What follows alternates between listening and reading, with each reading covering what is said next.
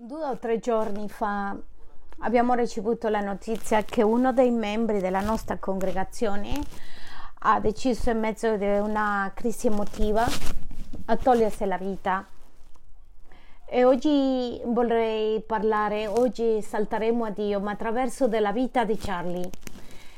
Quindi vogliamo che in questo momento i bambini prima di partire vorrei che semplicemente ricordano e cercheremo di essere consolati attraverso del cuore di Dio.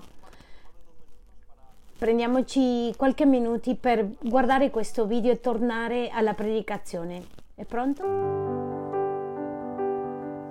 Mm-hmm. Jesus, you've been so good.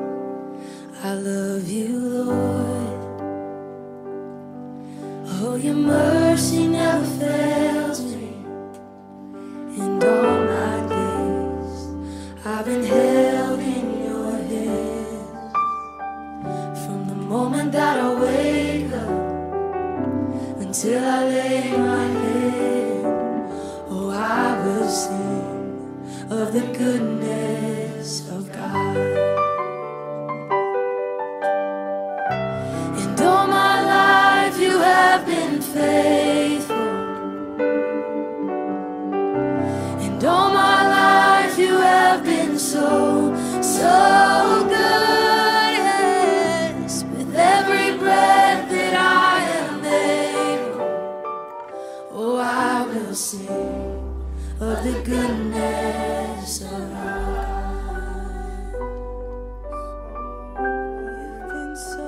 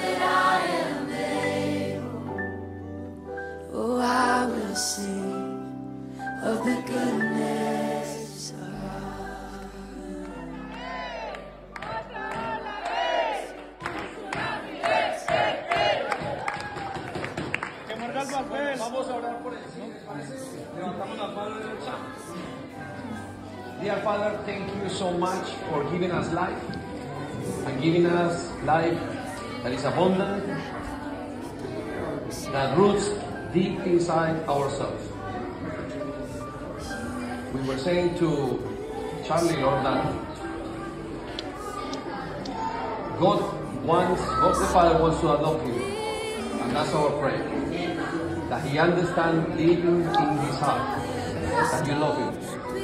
You love him more than he loved himself, more than his, his mother loves him,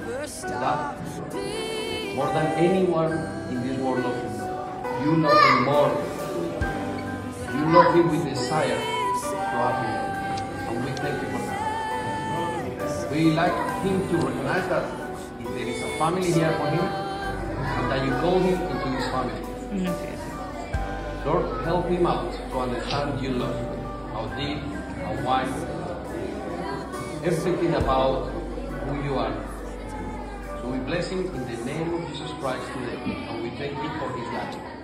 Bless him, Lord, that he understands how much you love. Amen. Amen. Amen.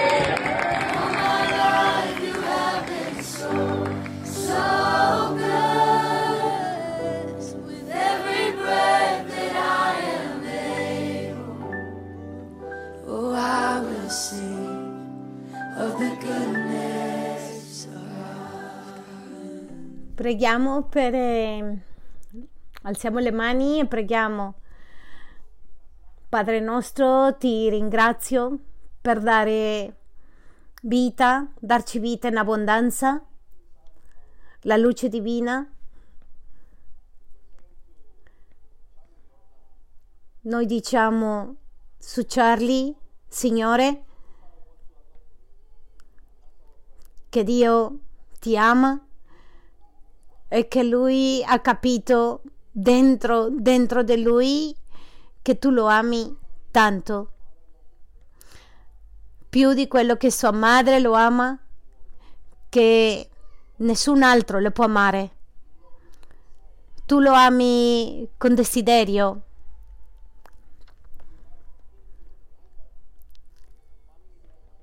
Noi vogliamo che lui si renda conto che qui c'è una famiglia.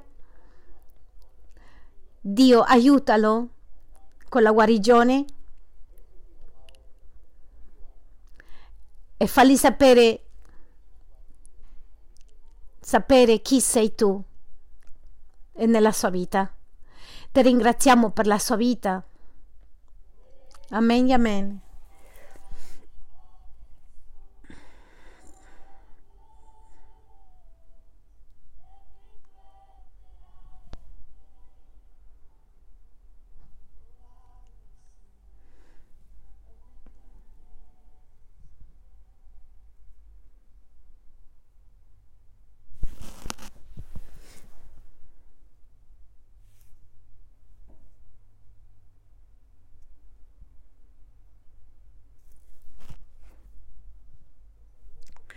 Pensando questo,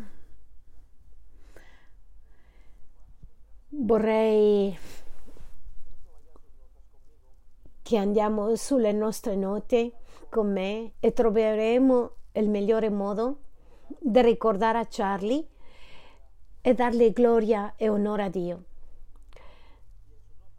E nei vostri appunti il primo dei principi che appare è nella prima dei Corinzi 12, versetto 26, e dice, se un membro soffre, tutte le membra soffrono con lui.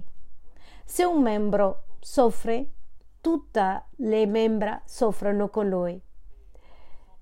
Il piano di Dio per noi è che in questo momento lui aspetta di essere consolati, ma che quando qualcuno sperimenta dolore, tutta la Chiesa sperimenta. E così come nel corpo fisico tu hai un dolore, forse in una parte del corpo, il resto del corpo praticamente ti fa male, senti un dolore fortissimo. E questo che accade con noi. Charlie aveva soltanto 23 anni e in meno di di quanto potremmo immaginare noi stessi, è un processo molto buono. Penso che Dio di qualche modo cercò di darle molte delle cose che potrebbe che aveva bisogno in questo momento. Tuttavia il suo cuore è stato molto dif- difficile da riceverlo. E voglio parlare di questo. Dio aspetta che, che noi quando sperimentiamo dolori, tutti gli altri sperimentano con loro è parte di quello che stiamo sperimentando noi. Un dolore, veniamo da diversi giorni pensando di aspettare la famiglia di Charlie più avanti, si aggiunga alla riunione che avremo.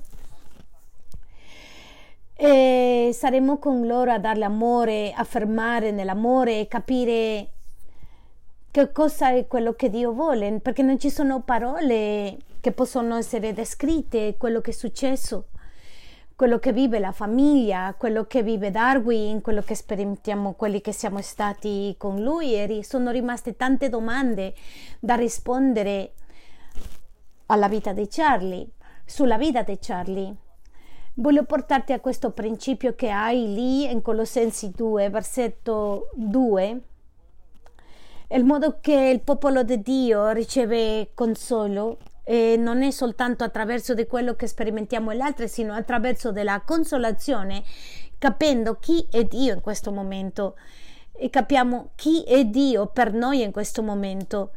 Allora, forse tu e, io riusciamo a comprendere un pochettino di più quello che Dio vuole per noi.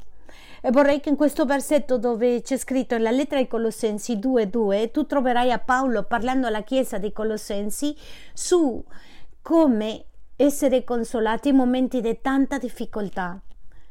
E vorrei che tu adotti, che capiamo, che viviamo e comprendiamo come gestire questo momento, cos'è che Dio aspetta di noi. In Colossensi 2:2 dice queste parole, affinché i loro cuori siano incoraggiati. Questo parla di essere consolati. Voglio che loro siano consolati Voglio che loro siano consolati e siano molto uniti fortemente in lacci d'amore. Vorrei che guardi questo, il modo di essere consolati ed essere molto uniti. In tutti questi giorni siamo stati, abbiamo cercato di lavorare con la famiglia, essere con gli amici, si è fatto tutto il possibile per essere insieme ed stare con i legami d'amore, forti d'amore è questo che ha trattenuto forte in questo tempo a vedere quello che stiamo passando, ma e poi c'è un altro importante, quello che dice Paolo attraverso la Bibbia, Colossensi 2:2. Uniti mediante l'amore siano dotati di tutta la ricchezza della piena intelligenza per conoscere a fondo il mistero di Dio, ciò Cristo cosa è che ci consola? La comprensione, il misterioso piano di Dio, che è Cristo stesso, la via di consolarci e di passare attraverso tutte queste situazioni e capire chi è Gesù. Le persone che capiscono, che capiamo chi è Gesù, abbiamo un modo molto diverso di avvicinarsi o di capire queste situazioni che accadono.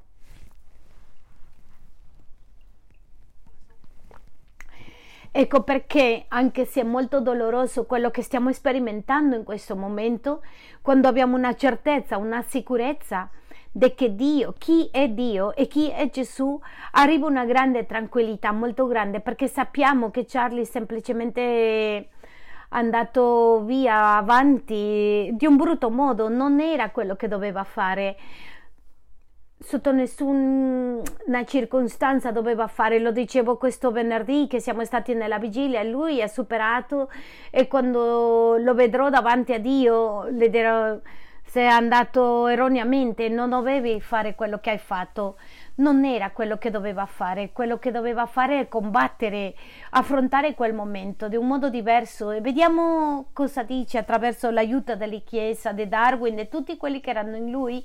Lui aveva gli strumenti, però qualcosa è andato storto e crediamo riuscire, poter spiegare comprenderle. Non c'è certamente una spiegazione per tutto questo, ma ti voglio dare sei insegnamenti attraverso della vita di Charlie voglio che tu li, li prendi come un tesoro.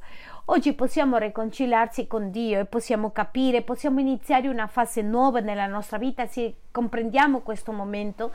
Dio ci può confortare in un modo diverso. Non è continuare a piangere, consolamento non è soltanto smettere di sentire o finire questo momento Alcune persone dicono voglio alzarmi e non viverlo. Queste situazioni non finiscono, queste situazioni accadono, si cammina attraverso di questo e questo è quello che Dio vuole e cerca di fare questa mattina con noi. Vorrei darti sei insegnamenti che impariamo sulla vita di Charlie e vorrei che la prendi nel tuo cuore, nella, in tutto quello che tu farai da qui avanti. E la prima insegnamento è che Dio vuole che io lo conosca Vorrei che tu sappi che questo è il primo insegnamento. Dio vuole che io lo conosca. È il motivo perché Dio, Dio insiste che abbiamo bisogno di Lui e che ci cerca e ci dà tante opportunità nella vita è perché Lui ha bisogno, Lui desidera che noi le conosciamo.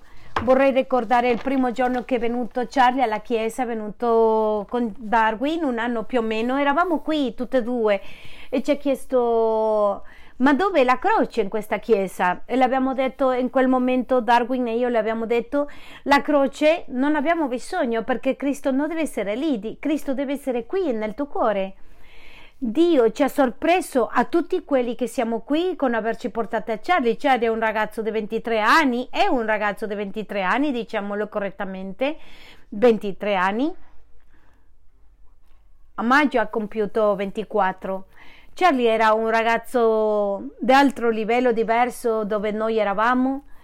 Parla inglese, non parlava spagnolo, non mangiava carne, normale, mangiava soltanto pollo, aveva le cose, le cose diverse come gli altri. E per Charlie finire in questa chiesa era molto strano, era come che se all'improvviso Dio le ha portato una persona che niente che aveva da fare con noi, a pensare che anche se lui aveva un bel lavoro, era idraulico, sembrava che non poteva inserirsi nel nostro mezzo, ma Dio l'ha portato per adattarsi nell'amore suo, perché lui voleva incontrarsi con lui. La prima cosa che tu devi capire nella vita e possiamo insegnare, possiamo imparare attraverso la vita di Charlie è che Dio continua a cercarci. E io vorrei che andiamo a Giovanni 15, versetto 16. Vorrei che tu lo prendi nel tuo cuore Guardate cosa dice Dio per te e per me. Non siete voi che avete scelto me e questa è una verità molto grande nella vita di Charlie. Di, Charlie non ha, ha scelto Dio, ma ci sorprende che in mezzo delle sue situazioni e circostanze era deciso a camminare con Dio. Quando noi abbiamo detto si voleva ricevere a Gesù nel suo cuore, che si voleva accettare al Messia, lui non ha avuto problemi in iniziare a credere, a camminare. Era un bravissimo ragazzo e umile, umile, molto umile. Ha iniziato la sua vita un anno fa e con noi è stato soltanto un anno in tutto questo camminare. In tutto questo tempo che è stato, ha dedicato il suo cuore, ha aperto il suo cuore con umiltà. Aveva le sue lotte, ma ha aperto il cuore, non era la persona che diceva no, non credo, non ho bisogno di cambiare, al contrario, ricordo vederlo lì seduto, pregando in mezzo alle situazioni, era così sensibile che piangeva, e, e, eravamo terrorizzati, come questo ragazzo può sperimentare a Dio senza capire la lingua. Era una delle domande che ci facevamo, come Charlie può sperimentare a Dio senza capire la lingua? Perché accade questo? Perché Dio ci sta cercando, è Dio che ci ha chiamati. Io ti dico in questo momento, se tu hai arrivato soltanto oggi o sei poco tempo o tanto tempo o pensi che la tua relazione con Dio è così, così, così, tu hai bisogno di capire che Dio ci sta chiamando. Questa è una opera di Dio nella tua vita. Non è una coincidenza che tu sei arrivato qui, che Dio ti ha portato da un'altra parte per conoscere a Dio. Non è una coincidenza per nessun concetto, è una realtà.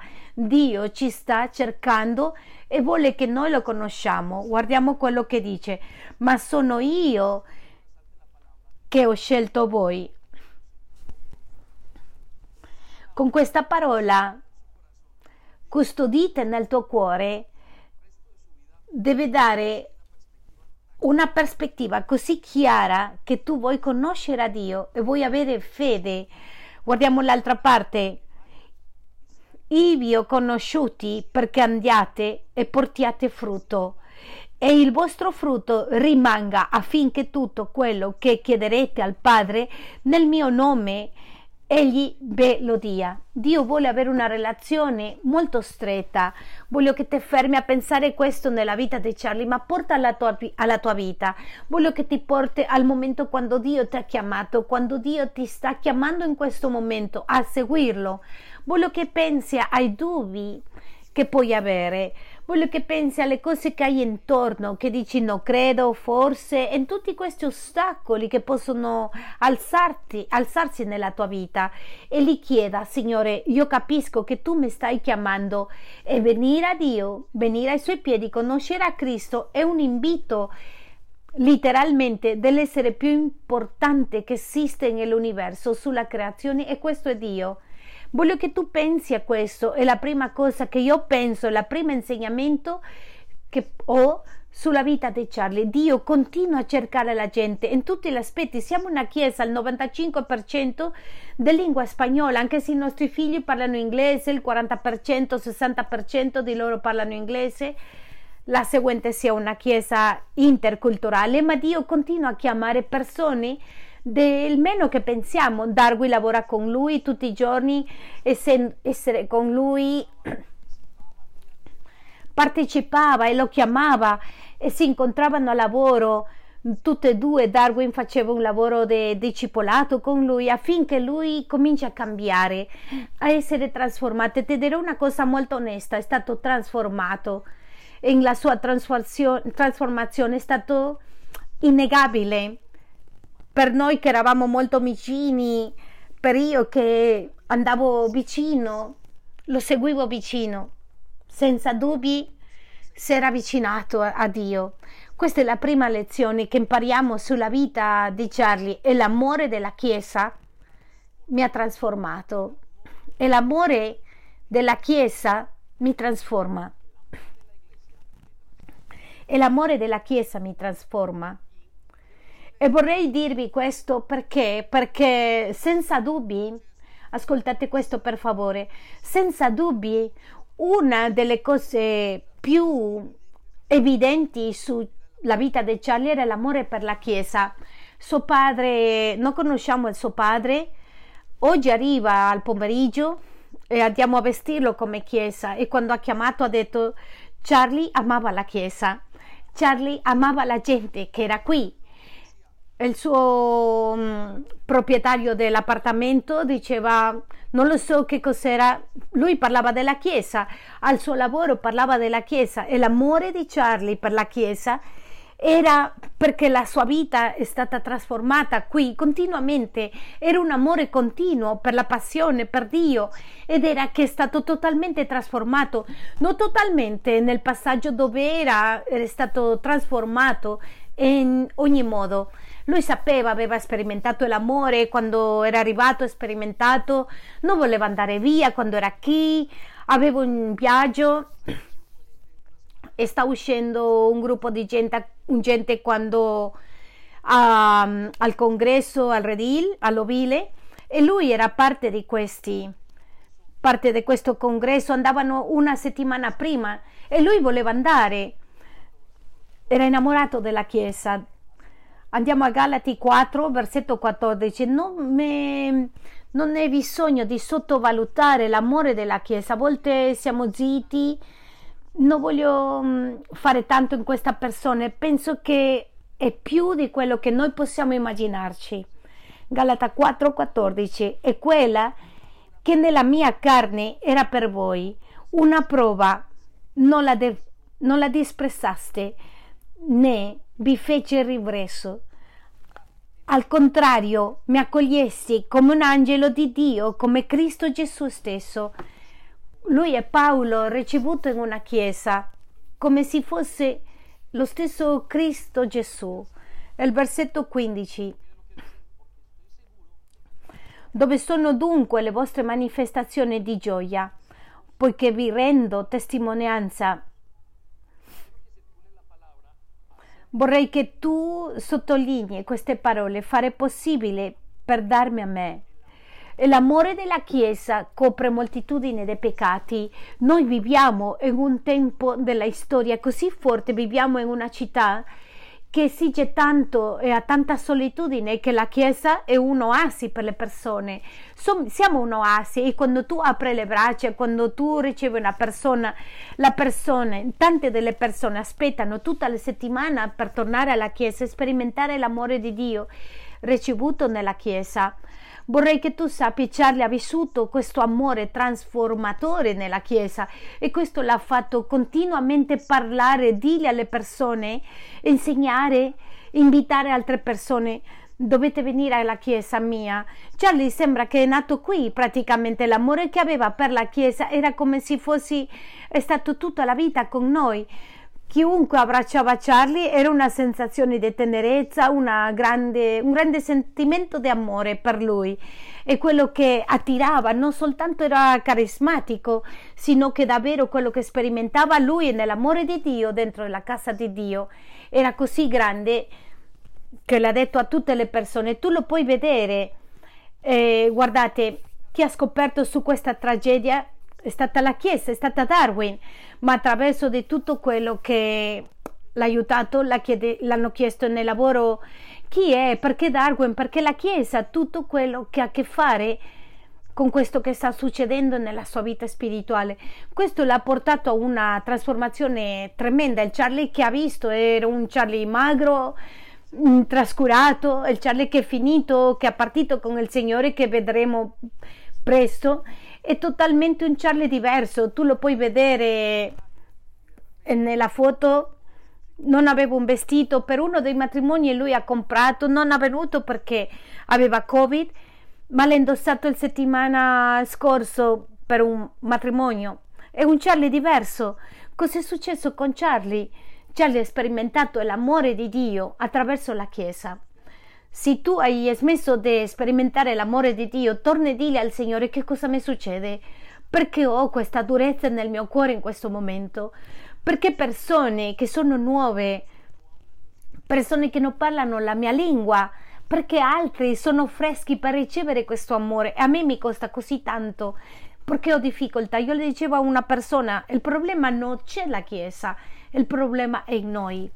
Il problema dell'amore, nel non ricevere l'amore di Dio, nel non sperimentarlo, non è un problema di lingua, è un problema personale. Charlie aveva una caratteristica, era sanguigno, tutto quello che dicevamo a lui, lui non aveva problemi, rideva. Eh, questa è la vita del sanguigno, ma aveva una umiltà tremenda per ricevere qualsiasi cosa. Preghiamo, sì, non c'è problema, voglio venire. Non, non aveva problemi a ricevere quello che noi le dicevamo. Voglio che pensate questo, la Chiesa mi trasforma e l'amore della Chiesa mi trasforma. Bene, abbiamo un, un regalo da parte di Dio all'avere una Chiesa. A volte sento ragazzi, papà, mamma, questo, cominciano con qualche difficoltà e non sanno tutto quello che abbiamo noi. Infatti la Chiesa è la sposa, la, la sposa di Cristo e questo è per dare la gloria a Cristo. Voglio portarti alla, al terzo insegnamento che impariamo attraverso la vita di Charlie ed è che avrò lotte avrò lotte anche se amo a Dio avremo lotte anche se amiamo a Dio, nonostante che amiamo a Dio. Charlie anche ha ricevuto a Cristo, non poteva risolvere immediatamente tutte le sue lotte, questa è una verità per tutti noi. Io stesso come pastore ancora ho lotte che non sono in grado di risolvere.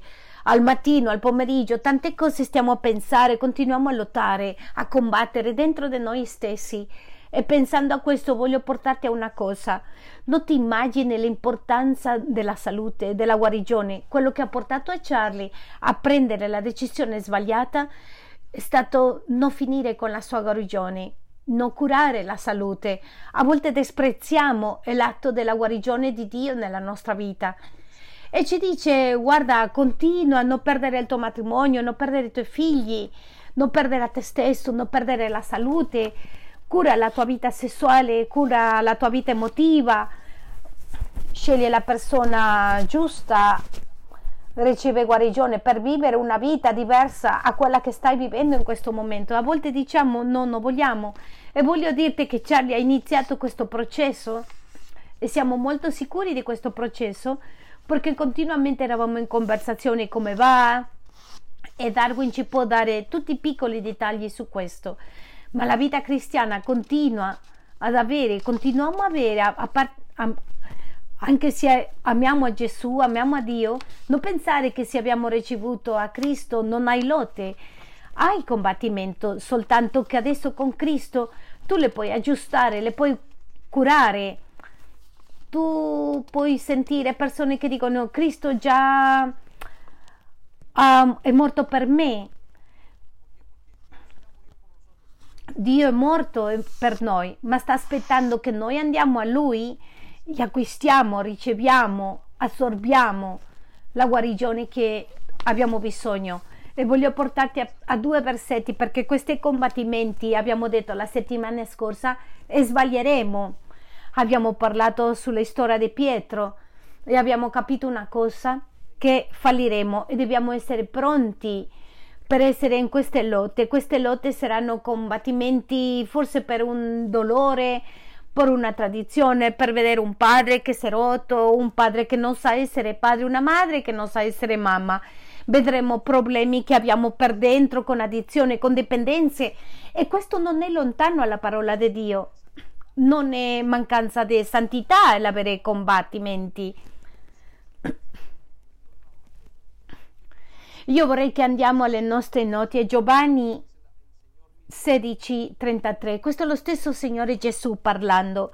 Vi ho detto queste cose affinché abbiate pace in me.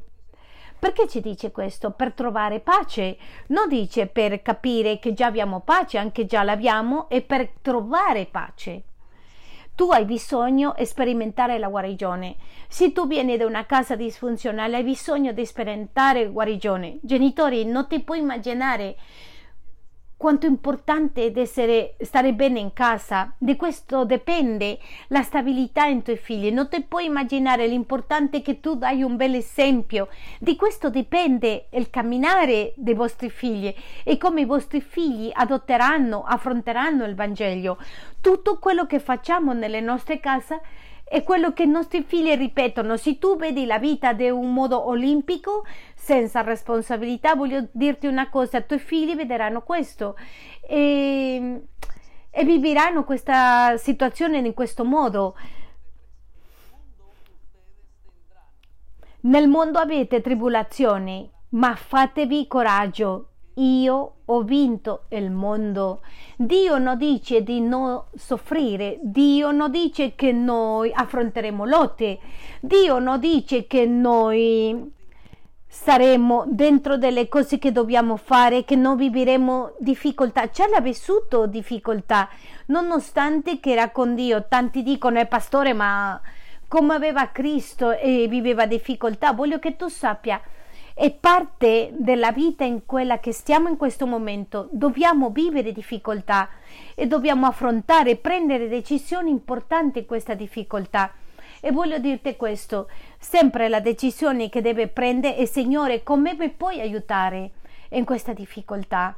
Quindi vediamo quello che dice, nel mondo in cui tu dovrai soffrire, ma devi essere coraggioso. Io ho sconfitto il mondo io ho vinto il mondo. Ogni difficoltà, la morte di un essere caro, il divorzio, ogni difficoltà, un abuso, deve essere vissuto attraverso la parola di Dio. Dovete essere coraggiosi, l'uno che ha sconfitto il mondo è Gesù. L'altro versetto che hai tu nei tuoi appunti è la seconda Corinzi 7, 5 e voglio portarti a questo perché è un versetto molto rivelatore. Questo è l'uomo che ha scritto il 70% del Nuovo Testamento. Questo uomo si chiama Paolo e scrisse di come viveva lui la vita cristiana. Forse non c'è un altro uomo che ha tutta la relazione che ha avuto Paolo. Voglio che tu identifichi questo quando arriviamo a Macedonia, dice Paolo.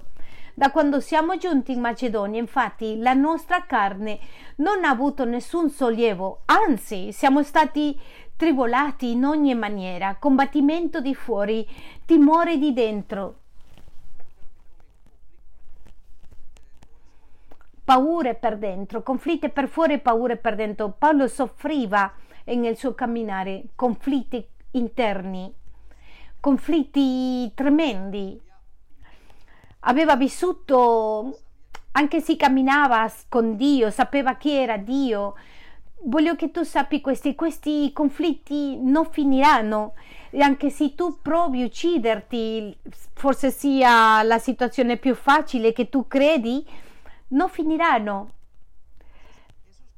Questi conflitti che viviamo sono seri, hanno bisogno di guarigione, abbiamo bisogno di passare attraverso processi di guarigione. Ti metti in una relazione senza avere guarigione perché so che sta arrivando un altro errore. Mi fa paura quando una, c'è una persona che no, pensa che non ha bisogno di aiuto. Una delle grandi domande che facciamo sulla vita di Charlie, dove le è mancato certi aspetti, amore. E come chiesa, come chiesa le abbiamo dato tutte, a volte ci chiediamo e accadono queste domande, cosa ha mancato? E si vado a investigare, a indagare tutte le radici che posso imparare. Perché Charlie ha, questo, ha preso questa decisione. Voglio dirti che una di queste è mancanza di guarigione e non ha sperimentato tutta la guarigione che doveva sperimentare, non perché eh, non ha messo il suo cuore, non ha inchinato su questa situazione. Voglio che tu pensi su questo. Avremo lotte nonostante chiamiamo a Dio. Avremo lotte anche se amiamo a Dio. E lì tu hai bisogno di perdonarti. A volte mi chiedono, pastore, ma perché semplicemente non, non mi rimuovi tutto e inizia da zero? Guardate, questo crea lo stesso conflitto che crea l'Alzheimer. Sapete cos'è l'Alzheimer? Cancella la memoria delle persone. Le persone non sanno mangiare, non sanno bere, non sanno camminare, in molti casi, alcuni momenti si dimenticano tutta la famiglia. Dio non può fare una cosa così. Quello che Dio fa, e voglio che tu capisca questo concetto di un modo semplice, Dio è come un buon elettricista. Non taglia tutti i figli, taglia cavo per cavo, lo risolve, lo lascia bene, continua l'altro cavo, cavo è fisso, passa al prossimo cavo. Questo non è un processo di un giorno, questo è un processo continuo, ma chi deve essere responsabile della salute sei tu. Dobbiamo smettere di dire mia moglie non mi ama, mio padre non mi ama, non ho ricevuto quello che avevo bisogno. Tu e io siamo responsabili della salute, non esiste un altro. Tu hai bisogno di guarigione, deve, per, deve seguire, perseguire questa guarigione, ama la guarigione, insegna ai tuoi figli a avere guarigione, non soltanto ricevere a tuoi figli. Ci sono genitori che dicono mando i miei figli per ricevere, no, no, no, deve ricevere la guarigione come mamma, come papà e deve dare questa guarigione perché così i tuoi figli possono sperimentare questa guarigione. Si mi chiedi che cosa mancava a Charlie, posso dire guarigioni.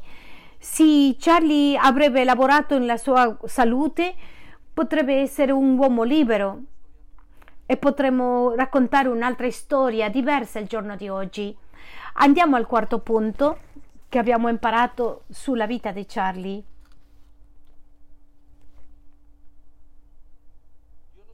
Dio ci insegna con la vita di Charlie che non dobbiamo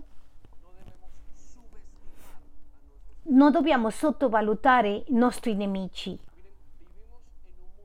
Viviamo in un, mondo, in un mondo molto spirituale e questo mondo è dove non dobbiamo sottovalutare i nostri nemici. Tutti gli uomini di Dio, i grandi uomini di Dio sono stati attaccati, tutti i credenti sono stati in qualche modo hanno, avuto, hanno ricevuto attacchi e siamo in un attacco continuo. Pastore, non credo, pensiamo che il nemico è di colore rosso e con le corna, ma siamo in un mondo molto più grande di questo. Davide scrive nella Bibbia e dice sono messi insieme tutti i nemici contro di me se tu pensi nell'ultimo minuto di Charlie che cosa ha passato per la sua mente la dichiarazione di Davide, Signore, non c'è salvezza per me, sono riuniti tutti i nemici. E con questo non sto parlando che Charlie aveva nemici, non penso che aveva nemici, ma era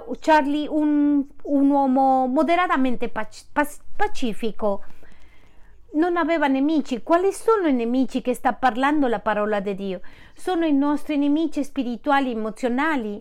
Tu hai cose nella tua vita che devi sapere che sono amici tuoi. Alcuni hanno i nemici dell'alcol, altri che hanno le nemici della sessualità, altri nemici che si solleva con la rabbia, altri nemici con il dubbio, altri nemici che non si sanno, che non si conosce, che soltanto tu sai quali sono. Ma voglio dirti che hai nemici, non devi sottovalutare. Cioè, ragazzi, ragazze, io vi dico attenzione voi dite no, penso di sapere tutto, tu non sai niente. Questo uomo è stato letteralmente attaccato dai suoi nemici e questo ha dettagli molto personali per lui, ma tempo fa in uno dei momenti più importanti nei pastorali non ha, non ha saputo riconoscere chi era il suo nemico. Forse l'ha identificato ma l'ha sottovalutato. Ma ti dico una cosa, Satana viene per rubare, uccidere e distruggere, ammazzare uno degli atti, del desiderio, degli obiettivi più grandi che ha Satana. Voglio portarti al, al libro di Pietro, Pietro 5, versetto 8. E dice la parola di Dio, dice l'Apostolo Paolo che aveva imparato, che era stato, dice la parola che è stato scosso, scosso in molti aspetti, in molti modi nella sua vita e conosceva benissimo cosa significa, chi era il nemico. E guardiamo cosa dice la prima lettera di Pietro 5:8. Siate sobri, vegliate. Il vostro avversario Voglio che voi in vostri appunti prendete appunti la parola svegli, vegliati, significa non lasciare sedurre, avere tempianza. Quello che sta dicendo l'Apostolo Pietro e dice attenti perché davvero c'è un nemico. Vi dico una cosa, per Job il nemico era a casa sua ed è stato usato attraverso sua moglie. La moglie di Job l'ha detto a Job, mori. E vi dico, non l'avete nelle appunti, ma se le Job 2.9 dice sua moglie le ha rimproverato. Persisti nella tua vita vedendo tutto quello che Dio ti ha fatto? Stava assumendo la moglie che tutto il male di Job l'aveva dato Dio, l'aveva fatto lui. Maledice e mori. Il nemico viene per uccidere e sono molti, molti. E gli esempi che troviamo nella parola di Dio, dove ci dice che Satana faceva togliere la vita di quelle persone che credevano in Dio. E forse tu hai lottato con questo pensiero in un certo punto. O tu sei quello che dice mi piacerebbe morire in questa situazione mi piacerebbe lasciare questa situazione andare via andarmene. Ho un'angoscia che mi piacerebbe scompare proprio non dover combattere più. Voglio che tu sappi che queste parole non sono tue sono parole che hanno a che fare con il nemico, non prendere leggermente, sono importanti nella tua vita. Io sono stati momenti con persone che mi hanno detto sono arrivate a una peregrinazione e che ho sentito una voce buttati, La, buttati del piso del 18 piano. Pensa in questi momenti, il nemico viene a uccidere, rubare, distruggere. È una, una promessa che sempre starà finché noi diciamo noi non lo permettiamo. E sicuramente oggi forse sta distruggendo casa tua. E questo accade con il tempo. Un matrimonio non finisce di un giorno all'altro. Una persona arriva e dice voglio separarmi. Questa situazione di Charlie veniva lottando, combattendo per molto tempo. Comunque uno degli errori che tu vedi è che non ha voluto guardare, non ha voluto, ha sottovalutato il suo nemico. Alcuni stanno gio- giocando con fuoco, sicuramente si bruceranno. Ripeto, tanti stanno giocando col fuoco, bruceranno lui non risparmierà a togliere la vita, rovinare la vita di un ragazzo di 24 anni.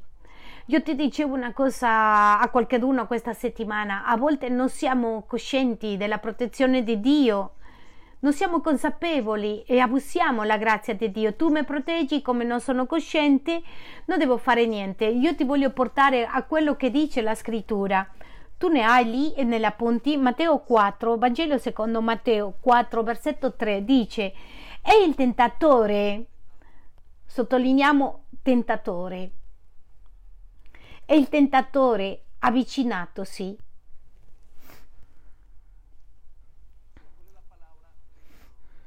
Tentatore.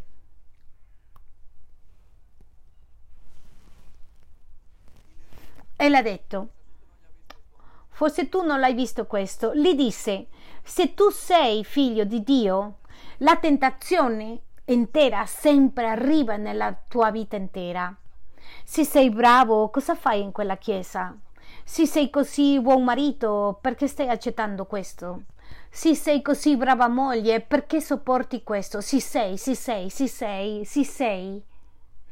Ma se sei, se stai così vicino al Signore, perché non ti fai un regalo? Tutto ha a che fare con un continuo attacco alla nostra identità con Gesù, la ide- nostra identità come figli di Dio. Voglio portarti al versetto 5 Andiamo un pochettino più giù, al versetto 5. Allora il diavolo lo portò con sé nella città santa. Il punto più alto, il punto più alto dal tempio, le pose sul pinacolo del tempio e ha detto, e gli disse, se tu sei figlio di Dio, questa parola si sei se tu sei, sì, se tu sei così buono, se tu ti credi questo, se sei così determinato a cercare a Dio, si dici quante volte tu hai cercato, hai provato, hai sentito dire tante cose nella tua vita che ti portano a avere dubbio di chi sei tu in Gesù. E il nemico porta queste parole, usa queste parole per danneggiare la tua vita. E voglio dirti questo, lui sa benissimo come lavorare.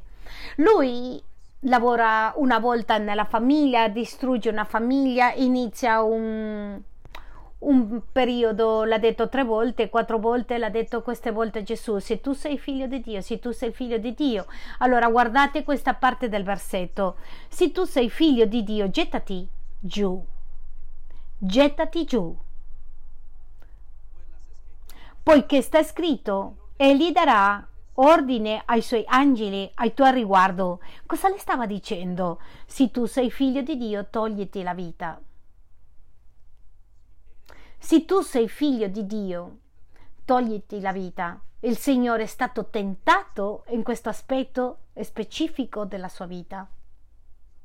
Satana voleva togliere la vita al Signore, per te non è una notizia se hai letto la Bibbia per tanto tempo, ma quando tu capisci che lui tenta per toglierci la vita e che l'ha fatto con il Signore, voglio che tu sappi che non hai scrupoli in provare a toglierti la vita a te, a tuoi figli. L'ha fatto con Charlie. Questioni di minuti. Prende la decisione. E il nemico fa il suo lavoro. Non ti sei accorto che quando tu cadi in una tentazione sono questioni di secondi, tu spegni la tua luce e le dici entro in questa relazione, entro con questa ragazza, faccio questo e all'improvviso ti sei dimenticato un anno di camminare con Dio.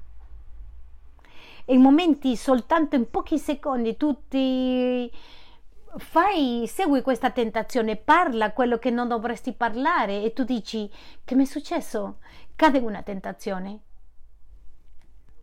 Guarda quello che dice, era una bugia, i suoi angeli ti proteggeranno. Angeli al tuo riguardo ed essi ti porteranno sulle loro mani se l'avrebbe fatto non avremmo un salvatore in questo momento. Non hai pensato te in mezzo a una situazione difficile che tu non perderai il matrimonio se vai a letto e fai sesso con un'altra persona? Non hai pensato che non succede niente se hai una relazione con qualcuno perché nessuno ti vede? Che quello che inizia in un ballo può finire in un altro? Che l'uso di un farmaco ti porterà a un altro? starò bene domani, non fa male, lo posso controllare queste droghe. La bugia satanica è non ti preoccupare, niente, starà, niente andrà male, ma voglio dirti una cosa, rubare, uccidere, distruggere.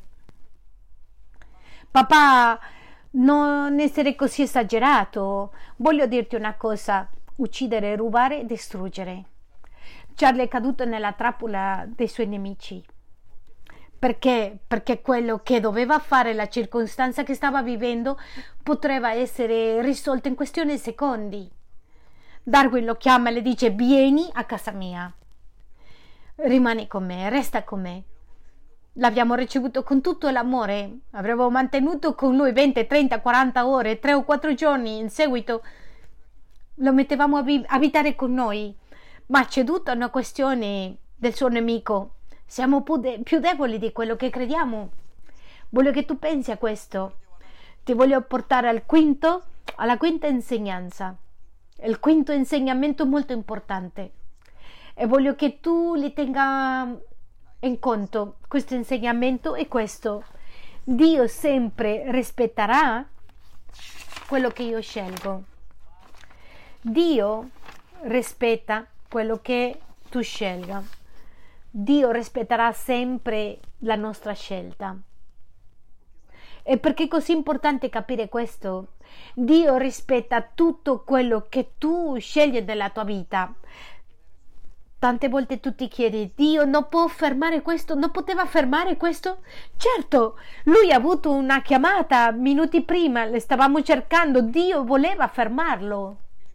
Guardate, quando un matrimonio finisce, Dio non ti ha avvertito che questo matrimonio non devi farlo? Quando tu fai qualcosa che non devi fare, Dio non ha cercato di fermarti? Oggi non ti sta predicando per la crisi che avrai tra un anno?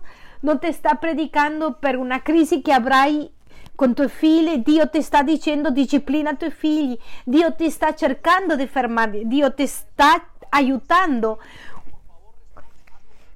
Quando ti dice figlio, figlia, deve rispondere, non pensi che Dio è dietro di tutte queste cose? Chi crede che, che sei?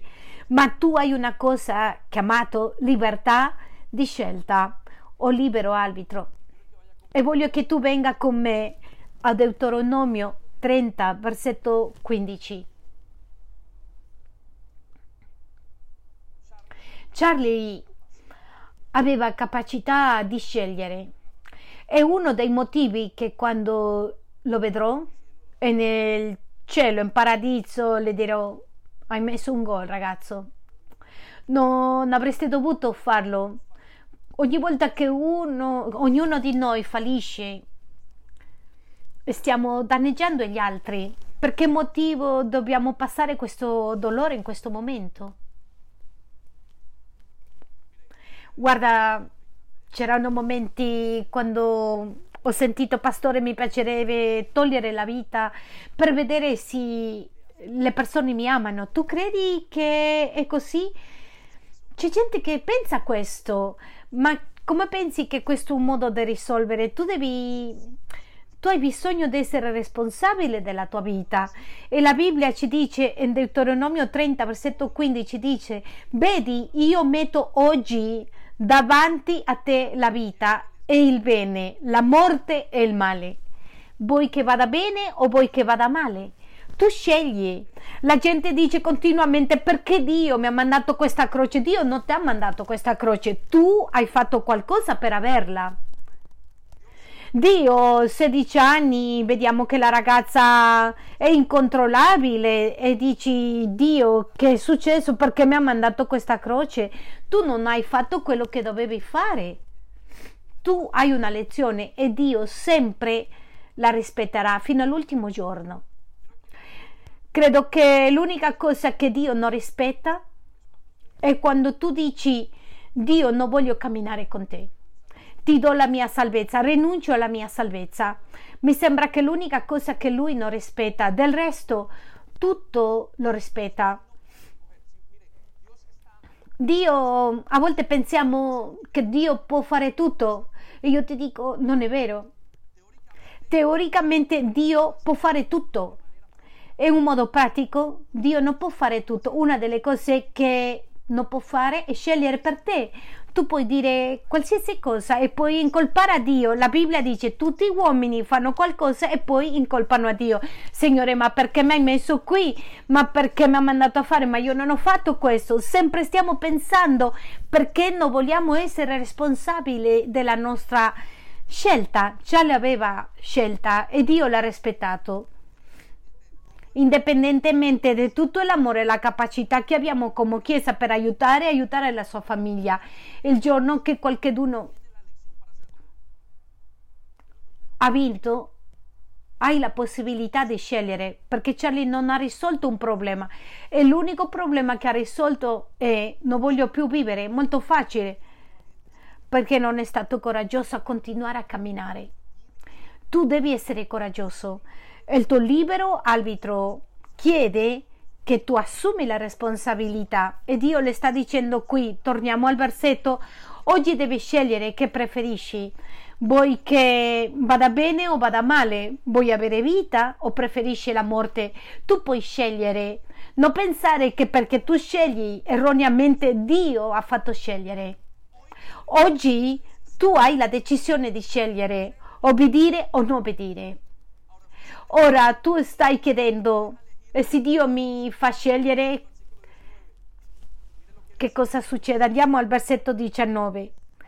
Io prendo oggi a testimoni contro di voi il cielo e la terra che io ti ho posto davanti la vita e la morte, la benedizione e la maledizione. Sceglie dunque la vita affinché tu viva, tu e la tua discendenza. Ogni situazione ci fa pensare, Dio dice, ho tutto sotto testimoni, che è una scelta di ogni persona. Noi ci chiediamo perché i bambini dell'Africa stanno così male. Chiedi ai genitori, chiedi ai tuoi antenati. Ogni persona deve scegliere. Ecco perché la scelta, la tua scelta è importante, la tua obbedienza se tu mi chiedi quali sono stati i problemi di Charlie, Charlie non ha obbedito. Lo amo con tutto il mio cuore, Chiesa, ma non ha obbedito. Doveva obbedire. Quello che aveva detto sei mesi fa, oggi doveva essere un'obbedienza nella sua vita. E voglio dirti questo, il suo peggiore nemico. Il tuo peggiore nemico non è Satana, il tuo peggiore nemico è la tua disobbedienza. E voglio che tu pensi questo, ragazzi, tutta la Chiesa, voglio che pensi a questo. Il tuo peggiore nemico è la disobbedienza. Non dire, Dio, tu mi hai mandato a questo. Voglio che tu senta questo. Il cielo e la terra sono testimoni che oggi ti ho dato la scelta tra la vita e la morte, tra la benedizione e la maledizione. Sentite quello che dice. Scegli dunque la vita affinché tu viva, tu e la tua discendenza. Voglio che tu sottolinei questo. Io ti consiglio a te e ai tuoi discendenti di scegliere la vita. Dio ti sta dicendo, ragazzi, hanno scelte. Per favore, scegliete correttamente, scegliete la vita. Siete responsabili, è una irresponsabilità togliersi la vita. È una irresponsabilità non camminare con Dio e non obbedire. È totalmente scorretto, è errato. Voglio che tu pensi questo. Grande, una delle grandi lezioni che imparo, delle grandi insegnanze attraverso di Dio è che ciascuno di noi abbiamo scelta. E Dio dice, e le tue scelte e le tue decisioni trascenderanno le tue generazioni. Ecco perché tutto quello che l'uomo semina raccoglierà. Che non abbia il minimo dubbio, dobbiamo essere responsabili delle, nos- delle nostre decisioni. Ti ho portato per cinque insegnamenti sulla morte di Charlie. Non stiamo parlando di una teoria, stiamo parlando di una realtà. Non stiamo parlando di una, di una cosa che potrebbe succedere, stiamo parlando di qualcosa che è successo quattro giorni fa. Il suo corpo ancora è caldo, anche se la sua anima non è lì. Voglio che tu pensi, che ti fermi un attimo a pensare questo, questo è molto importante per la Chiesa. Questo momento non soltanto è un momento più doloroso che possiamo vivere negli ultimi tempi, sino che è anche uno dei momenti che più insegnamento ci porta. E tu saresti saggio se tu prendi le migliori decisioni da questo momento. E torno e ripeto, amo a Charlie con tutto il mio cuore. Lo pianto in molte occasioni. Però gli insegnamenti sono questi. Il primo insegnamento è Dio vuole che io le incontri. Il secondo l'amore della Chiesa mi trasforma. Ha trasformato Charlie. Il terzo insegnamento avremo com- combattimenti.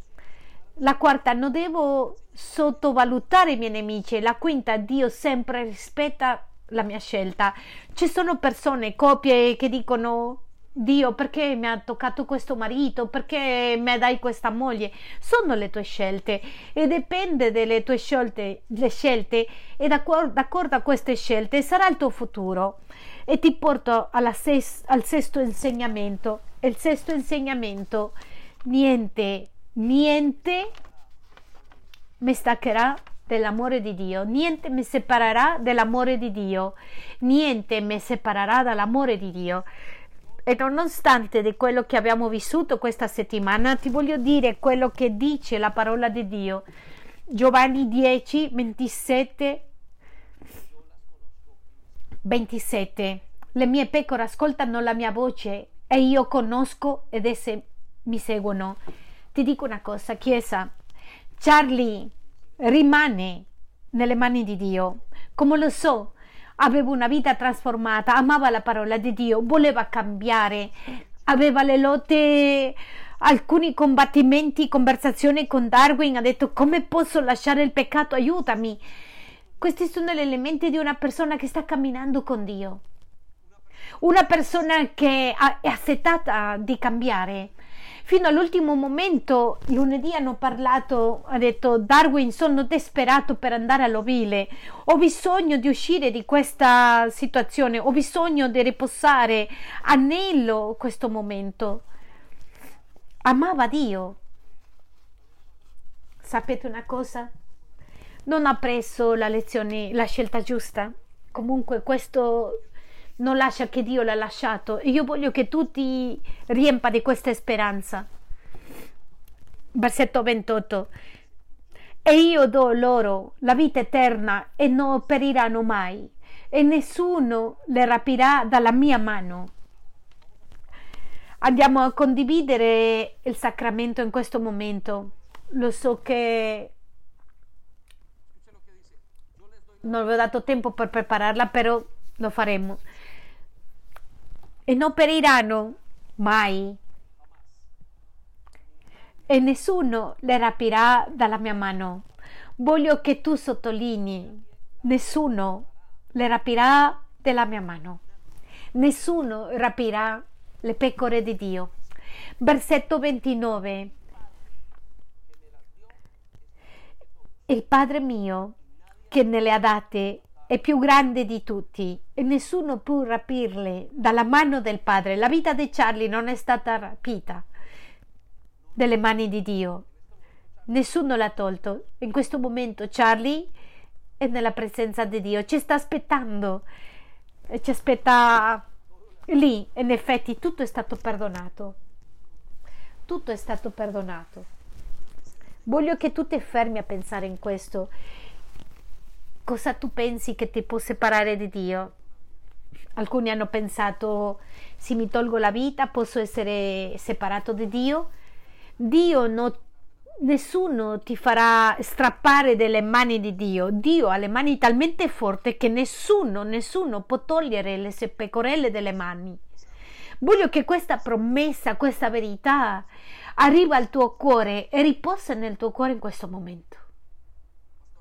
Pastore, allora non dovrà pagare, non dovrà fare questo. La grazia di Dio è così grande. Ma voglio dirti una cosa, vivi con responsabilità. Oggi tu devi prendere una scelta perché la vita avrà molti problemi, molti problemi alla vita e tu devi affrontarli in continuazione. Paolo diceva problemi per dentro, paure per fuori, conflitti per fuori comple- continuamente e questa è la vita finché Gesù viene a trasformare totalmente le cose. Ma dice non ci sono scuse. Per questo ti voglio portare all'ultima promessa che tu hai lì, in Romani 8, versetto 35. Gruppo di Loda, per favore, vorrei che si avvicinano un momento. Romani 8, versetto 35.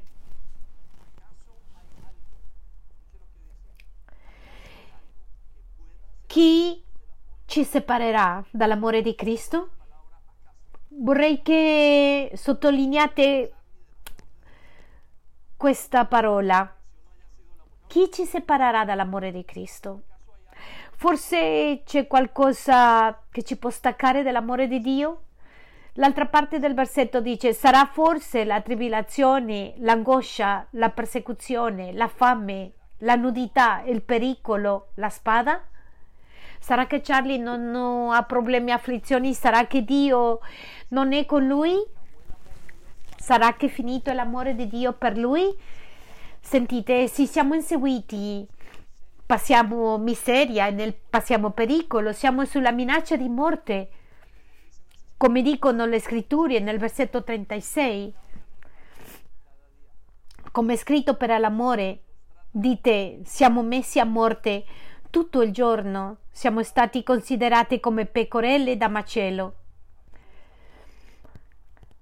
Prendete questa promessa, ma in tutte queste cose non siamo più che vincitori, in virtù di colui che ci ha amati. Nonostante tutto quello che è successo, la vittoria di Charlie è assoluta attraverso di Cristo. La vittoria di Charlie è assoluta attraverso Gesù. Allora siamo di fronte a due sentimenti molto profondi, una sensazione di tristezza e una sensazione di gioia, un sentimento di condanna nelle scelte sbagliate e un sentimento di grazia. Continuo a leggere. Versetto 38. Infatti sono persuaso che né morte, né vita, né angeli, né principati, né cose presenti, né cose future. Con le scelte nulla può separarci dall'amore di Dio, né angeli né demoni. Nelle nostre paure di oggi, nelle nostre preoccupazioni di domani nemmeno i poteri dell'inferno possono separarci dall'amore di Dio. Quello che è successo con Charlie è semplicemente una us- rapida uscita, una uscita sbagliata, una uscita senza giustificazione.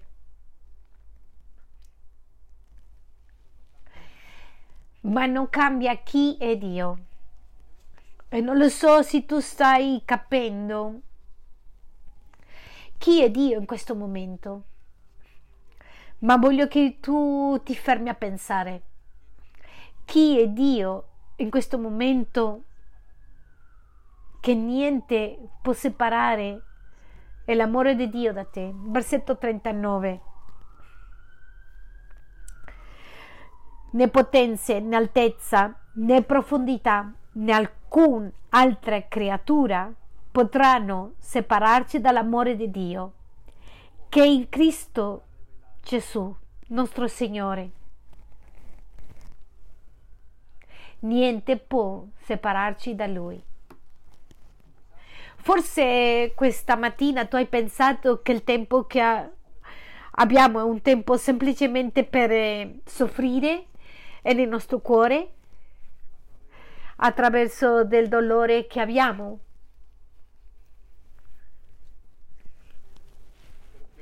Però voglio dirti che è un tempo piuttosto di riconciliarsi con Dio. Forse qualcuno di voi è venuto a vedere questo come un momento difficile, forse debole, ma voglio dirti, questo è il tempo dove ognuno deve prendere una decisione per Dio. Tra pochi giorni avremo il funerale di Charlie, però voglio dirti una cosa, il suo corpo, il suo corpo c'è, ma la sua mente, la sua anima no. Charlie è già nella presenza di Dio. Ci sta aspettando una lucidità su questo, una convinzione grande di quello che Paolo sta dicendo, che non c'è niente che ci può separare. Ma voglio dirti una cosa, abbiamo molti anni di responsabilità. Tu hai molti anni di responsabilità con la tua vita, con le decisioni che prendi. Tu hai molti anni di responsabilità con i tuoi figli, con le gente che tu servi, con la tua chiesa, con Dio, con tutto quello che Dio ti ha ordinato di fare. Così voglio che tu pensi a questo. Il dolore non è che Charlie non è qui, perché lo troveremo.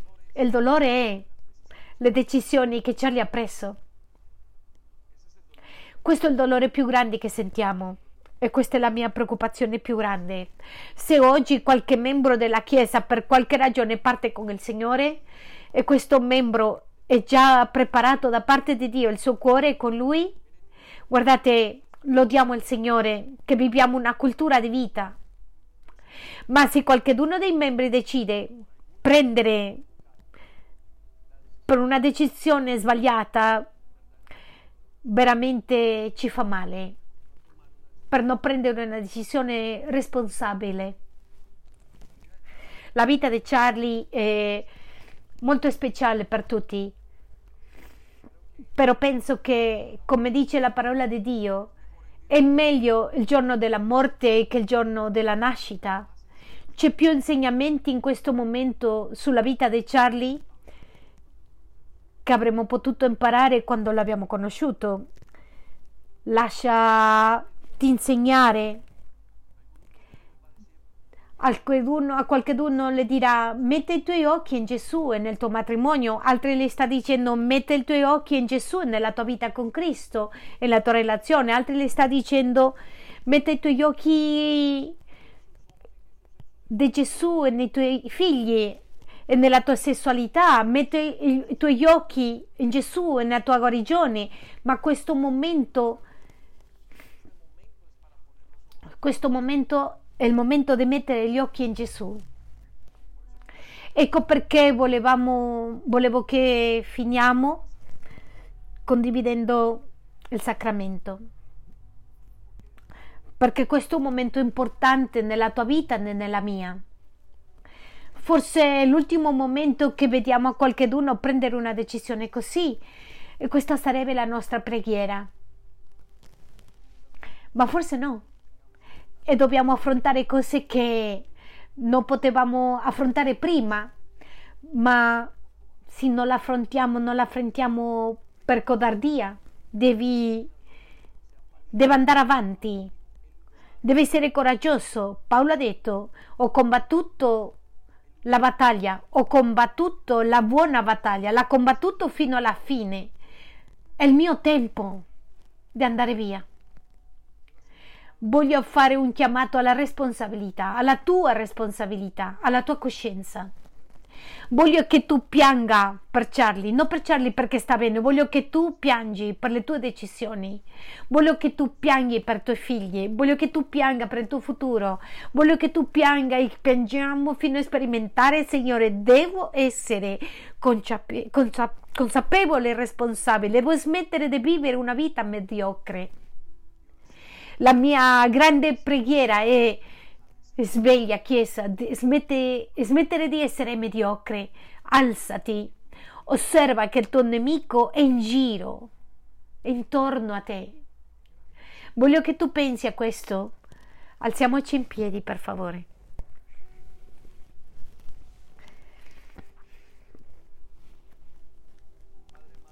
Padre amato, grazie. E nell'ultimo momento, Signore, tu ci aiuti. E nel primo momento, Signore, tu ci chiami. E in ogni istante, Signore, tu ci parli. Signore, il problema non è la morte, è il problema la nostra obbedienza. Perché molti dei tuoi discepoli sono morti senza paura. A che i loro corpi siano morti e tu hai detto non temere a quello che può togliersi la sua vita. Avete paura di quello che può gettare la propria vita all'inferno. Non temere quelli che uccidono, temere me. Hai detto tu, Signore. Signore, oggi siamo in mezzo di questa peregrinazione nella vita. Perdonaci se abbiamo creduto che è un gioco. Perdonaci se abbiamo creduto che è facile. Perdonaci se, abbiamo, se non abbiamo messo la nostra anima, il nostro cuore in questa corsa che tu ci hai chiamati a correre. Ti chiediamo nel nome di Gesù che ci riempa.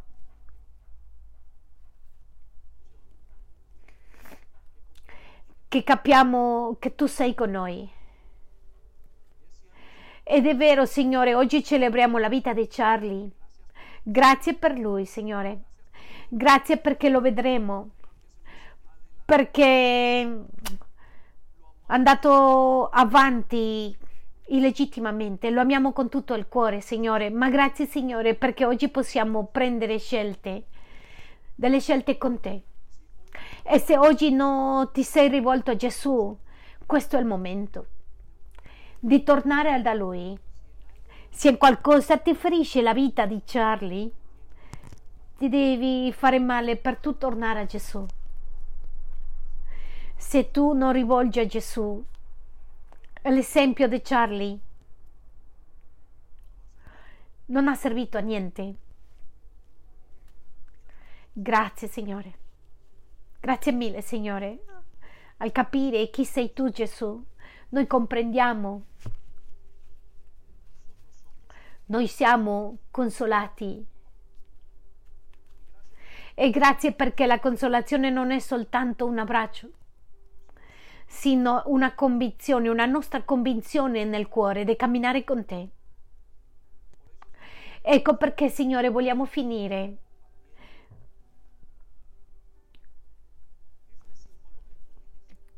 condividiamo questo simbolo che tu hai detto di farlo ogni volta che ricordiamo te, per ricordarci che tu sei morto per noi, che tu sei chi combatte le nostre battaglie.